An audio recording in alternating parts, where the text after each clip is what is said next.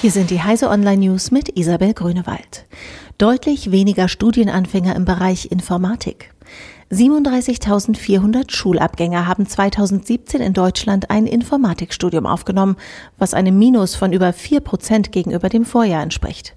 Der Bereich Informatik ist vor allem bei Frauen weniger gefragt. Die Zahl der Studienanfängerinnen ist sogar um 8,8 Prozent zurückgegangen.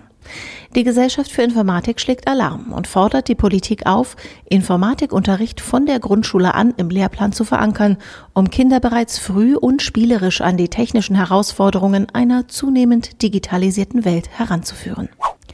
Grafikkartenmarkt wächst stark, AMD verliert Marktanteile. Durch Kryptomining und anspruchsvolle PC-Spiele ist der Grafikkartenabsatz im dritten Quartal 2017 überdurchschnittlich gewachsen. Von Juli bis September stieg der Absatz um 29,1 Prozent im Vergleich zum vorherigen Quartal.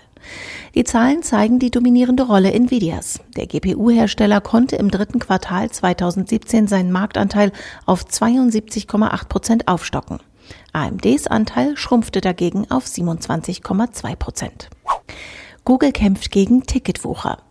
Google beschränkt 2018 die Werbemöglichkeiten für Anbieter, die Eintrittskarten oft zu horrenden Preisen aus zweiter Hand verkaufen.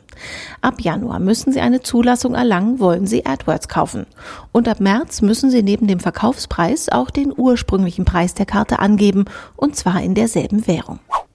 Jedermann Roboter bringt Forschern den deutschen Zukunftspreis. Für die Entwicklung eines innovativen und marktfähigen Produkts hat der Bundespräsident am Mittwochabend den Deutschen Zukunftspreis 2017 vergeben. In diesem Jahr ging es um Roboter, die dem Menschen ähneln sollen. Für die Entwicklung lernfähiger Roboterassistenten bekam ein Forscherteam aus Hannover und München die mit 250.000 Euro dotierte Auszeichnung. Diese und alle weiteren aktuellen Nachrichten finden Sie auf heise.de.